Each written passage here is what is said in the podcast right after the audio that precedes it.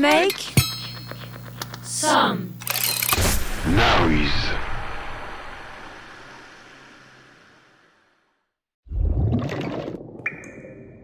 On ne court pas au bord du bassin.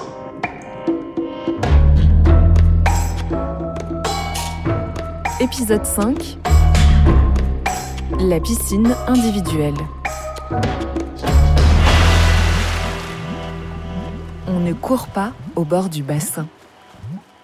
Dans l'épisode précédent. Péric Villain, un jeune inspecteur du Beau, le bureau d'enquête architecturale et urbaine, suit la trace de mystérieuses piscines disparues. Après s'être perdu parmi les bassins et avoir retrouvé la piscine de Roubaix, il sent qu'il touche au but.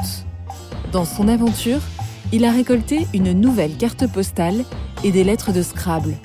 Un R, un P et un T, un O et deux U.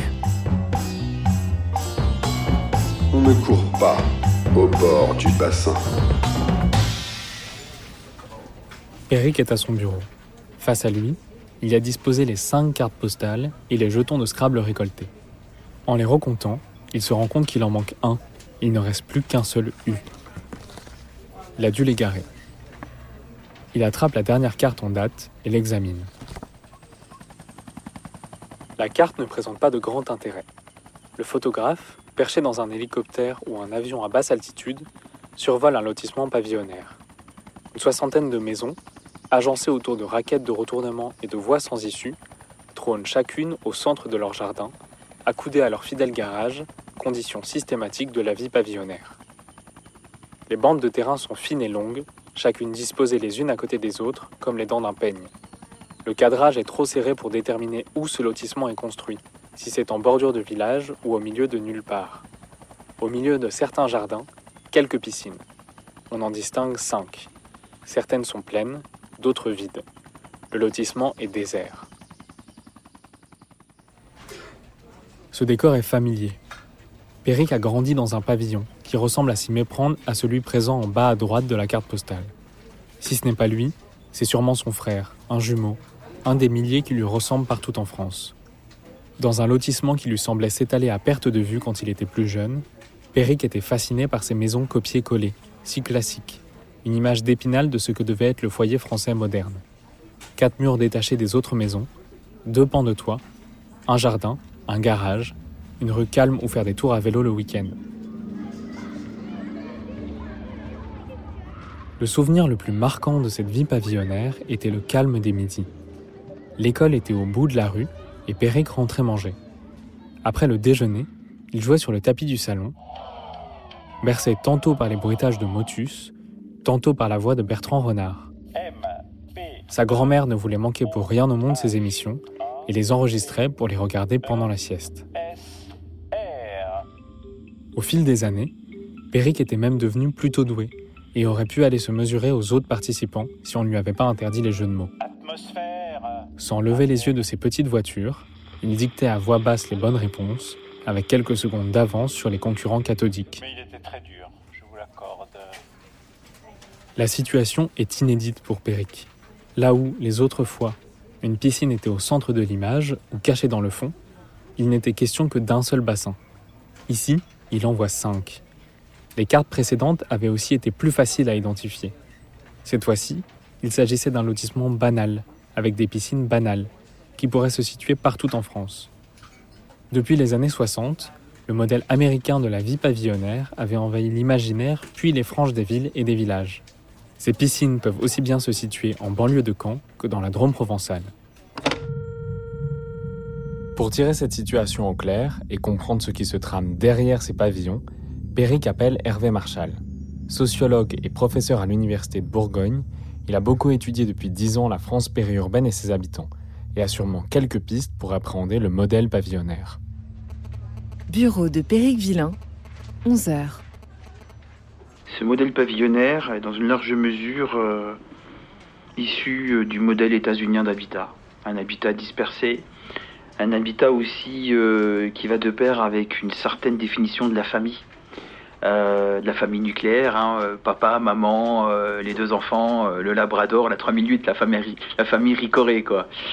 À l'origine, le pavillon, les pavillons, c'est des pavillons de chasse. Hein. c'est ce qu'on appelait une folie au XVIIIe siècle. Hein. Les grandes familles aristocratiques avaient un pavillon à la campagne. Donc ça veut dire que aussi le, pavillon est à la campagne. Il y avait une recherche de nature. Et derrière, il y avait euh, les thèses de Rousseau. Hein, la, ville pollue, la ville, elle est, c'est pas bon pour la santé. Donc on allait à la campagne dans son pavillon se régénérer. Donc il y a aussi cet imaginaire-là. Cela a perduré jusqu'au XVIIIe, XIXe siècle. Il y aura des embryons de pavillons euh, euh, durant la première moitié du XXe siècle, mais c'est surtout après la Seconde Guerre mondiale qu'effectivement le modèle pavillonnaire va se diffuser. Et là, il est issu de la société états-unienne. Et donc c'est une ville qui s'étend, c'est une ville horizontale, c'est une ville euh, qui est fondée sur un moyen de transport hyper dominant, bien sûr l'automobile, et c'est une ville qui mêle l'idéal de la ville à la campagne. J'ai accès à de multiples services via mon automobile et en même temps je suis à la campagne, j'ai le bon air. Il n'existe pas pour autant un seul pavillonnaire, il est multiple. Du pavillonnaire ancien, né en réaction aux grands ensembles des années 60, du pavillonnaire produit à la chaîne, sans architecte, du pavillonnaire écolo, du pavillonnaire en déclassement, du pavillonnaire à sauver, du pavillonnaire qui se gentrifie, etc., etc. Mais le point commun dans cette diversité est que quasiment tous ces lotissements sont situés dans des zones périurbaines, c'est-à-dire en marge de la ville. Le périurbain, ce n'est pas que du pavillonnaire, mais il n'empêche que le pavillonnaire est à l'origine, dans une large mesure, de ce qu'on va appeler le périurbain, la France périurbaine. Parce qu'à partir du moment où on va construire des pavillons, certains vont comprendre l'intérêt qu'il y a à exploiter économiquement ce mode de vie. Et quand je dis exploiter, euh, c'est un fait. Hein, euh, par exemple, le roi Merlin. Partir du moment où les gens vont avoir un pavillon, ils vont bricoler, ils vont passer du temps dans leur jardin. Donc, bien évidemment, on va, on va, on va construire des magasins, on va répondre à ce que vont faire les, pavillonnaires. Ensuite, bien évidemment, on va construire des bandes de bitume un peu partout. Il faut bien y aller dans ces nappes pavillonnaires. Et puis on va construire donc ces zones commerciales qui vont accompagner effectivement ce mode de vie pavillonnaire, avec aussi des espaces, alors ce qu'on pourrait dire des zones ludo-commerciales, parce que aussi des espaces ludiques. Et finalement, c'est un tout, mais la maison individuelle, elle symbolise le périurbain. Et il y a un mythe, il y a un mythe d'un mode de vie, euh, d'être propriétaire de son chez-soi, de vivre avec sa famille euh, euh, là où j'ai envie de vivre. Je dis c'est un mythe parce que c'est un idéal largement mythifié. Depuis la sortie de la Seconde Guerre mondiale, les politiques du logement poussent à la propriété, comme un moyen de trouver une liberté, d'acquérir une stabilité, bref, d'acheter un contrôle de sa vie. Cette marchandisation de l'habité, couplée à l'accélération de la société consumériste, mène à une forme de standardisation, où chacun possède la même maison, la même haie, la même porte, la même piscine, etc. Des formes de commun existent bien sûr au sein des quartiers pavillonnaires, mais ils sont souvent conditionnés par l'individuel. Ce qu'il faut bien comprendre, c'est qu'en fait, toutes et tous, nous sommes dans une société où nous nous définissons comme des individus. Nous mettons au centre de notre vie nous-mêmes. Qu'on vive dans le pavillonnaire ou pas, on n'a pas le choix, parce que depuis qu'on est enfant, on nous demande de donner du sens individuellement à notre vie. Et dans le pavillonnaire, ce qu'il faut comprendre aussi, c'est que on a une sociabilité qui passe par les, objets et les choses matérielles. En fait, dans le pavillonnaire, on se connaît, mais on connaît l'autre surtout par des choses qui parlent. Le crépi, il parle. La voiture, elle parle. Les, nouvelles fenêtres, elles parlent. Et là, il faut que les gens se ressemblent. Si le voisin incarne tout ce que je ne serais pas, identitairement, symboliquement, j'aurais quand même du mal à le supporter à long terme parce qu'il me rappelle que j'ai pas le même niveau de vie que lui. Et si le voisin me rappelle que je vis dans un quartier qui est peut-être en voie de déclassement et que lui il incarne ce déclassement parce que ça fait 5 ans qu'il a pas taillé ça avec son crépi est dégueulasse, eh bien là aussi j'aurais du mal à le supporter. Donc il faut qu'il y ait une sorte de fierté commune. Cette fois-ci, il n'est pas question de la disparition d'une piscine en tant qu'objet architectural, mais plutôt de l'apparition d'un modèle urbain la piscine individuelle s'était immiscée doucement dans le train de vie des Français depuis 40 ans par le biais du lotissement. Les idées bouillonnent dans la tête de Péric. Il avait besoin d'une pause pour y remettre de l'ordre.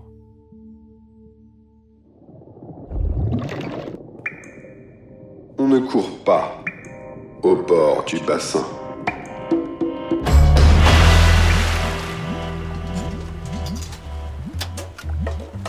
Machine à café, 14h15. Péric confie ses dernières aventures à Gaspard Winkler, le collègue qu'il avait missionné pour un atlas sur la vente par correspondance. En racontant cette histoire, le fil se délie. D'abord réservée à une élite, la piscine avait connu un lent essor à partir du milieu du 19e siècle, porté par une volonté politique d'accès à l'hygiène et à l'apparition d'une société de loisirs. Le Front populaire et sa politique sportive en avaient été l'apothéose. Chemin faisant, les normes d'hygiène s'étaient durcies et certains bassins historiques, comme les piscines flottantes, avaient dû fermer. La France rattrapait lentement son retard d'infrastructure. Après la guerre, la situation de prospérité économique permet la naissance de très nombreux bassins et donne aux Français l'envie de nager.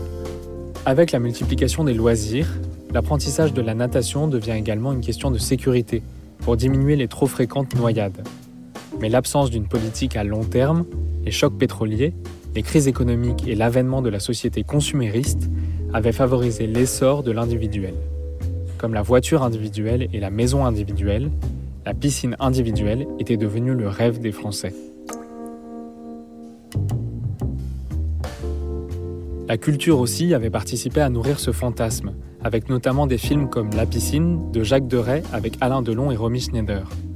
Le bassin de la villa où se déroule l'action joue un des rôles principaux dans l'intrigue et avait associé dans l'imaginaire collectif la liberté, le farniente, la villa, la voiture de luxe, les corps bronzés et désirés et la piscine individuelle.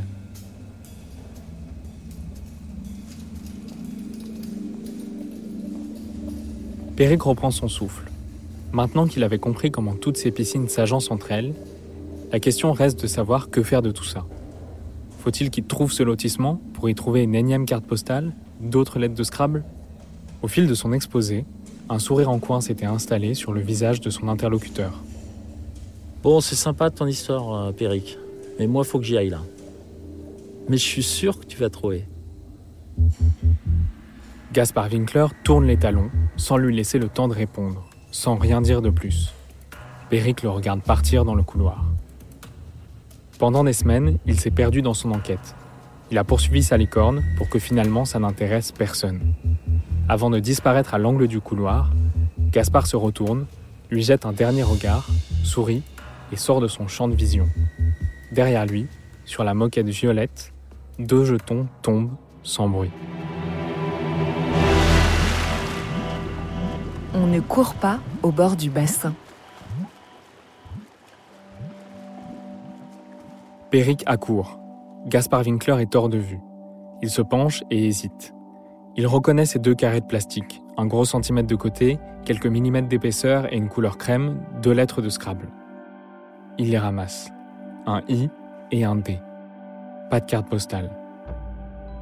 Agenouillé sur le sol du couloir du quatrième étage du Beau, sur la moquette violette, Péric sort de la poche de sa veste les cinq autres lettres qu'il gardait sur lui. Un R pour une piscine privée d'air, la piscine de Montrond-les-Bains. Un P et un T pour la piscine PT, la piscine tournesol de Roissy-en-Brie. Un O pour la piscine pleine d'eau, la piscine d'Oligny. Un U pour la piscine qui n'avait pas été perdue, la piscine de Roubaix. Et maintenant, un I et un D. Car sur cette carte, ce qui comptait, ça n'était pas un bassin en particulier, mais bien l'idée même de la piscine individuelle. Nous y voilà, sept lettres bien rangées devant lui. Il ne lui reste plus qu'à les placer. D'or, trou, ordi. Il est de retour sur le tapis du salon, enfant, les mots défilent devant ses paupières fermées. Tordu, tordu, répou, ourdi, ourdi. Il entendrait presque les bruitages kitsch quand les lettres s'alignent. Roi, Roi, Port. port, produit. produit. Produit. P-R-O-D-U-I-T. 7 lettres. Scrabble. 10 points plus 50, sans attraper la boule noire. Un ticket direct pour la finale. Un produit. Voilà ce qu'est devenue la piscine durant trois siècles d'histoire que Péric venait de survoler. La piscine était d'abord un lieu, un service, une architecture. Petit à petit, elle est devenue un produit. Comme les transports, comme l'habitat, comme plein d'autres aspects du monde moderne. Ce regard sur la piscine, d'un lieu vers un produit, raconte beaucoup de choses sur l'évolution de nos territoires. Mais la marchandisation de l'espace et le rêve individuel montrent aujourd'hui leurs limites, à l'aube de transitions économiques et écologiques majeures. C'est aussi ça, la mission du Bureau des enquêtes architecturales et urbaines. Parler de ces évolutions et offrir d'autres récits. Mais alors, qu'est-ce que Gaspard Winkler vient faire là-dedans? Est-ce lui qui a mis en place tout ce mystère? Pourquoi faire? Quand il demande à son supérieur ce qu'il pense de cette affaire, il est catégorique.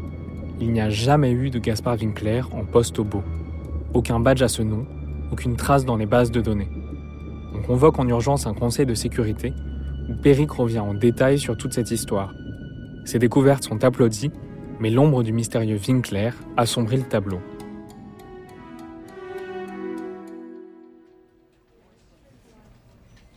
Après trois heures d'interrogatoire, Péric retourne à son bureau. Collé à côté de son clavier, un post-it sur lequel est posée la lettre de Scrabble manquante. Le U perdu conclut une note manuscrite au feutre noir avec l'écriture des cartes postales. Péric déchiffre à haute voix. Ravi d'avoir fait équipe avec toi. Tu n'étais pas loin de m'attraper, mais reconnais que cette fois, je t'ai eu. On ne court pas au bord du bassin. Une série de Jacob Durand. Retrouvez ce podcast en ligne sur toutes les plateformes. Vous avez aimé cette enquête? N'hésitez pas à la noter, la commenter, la partager.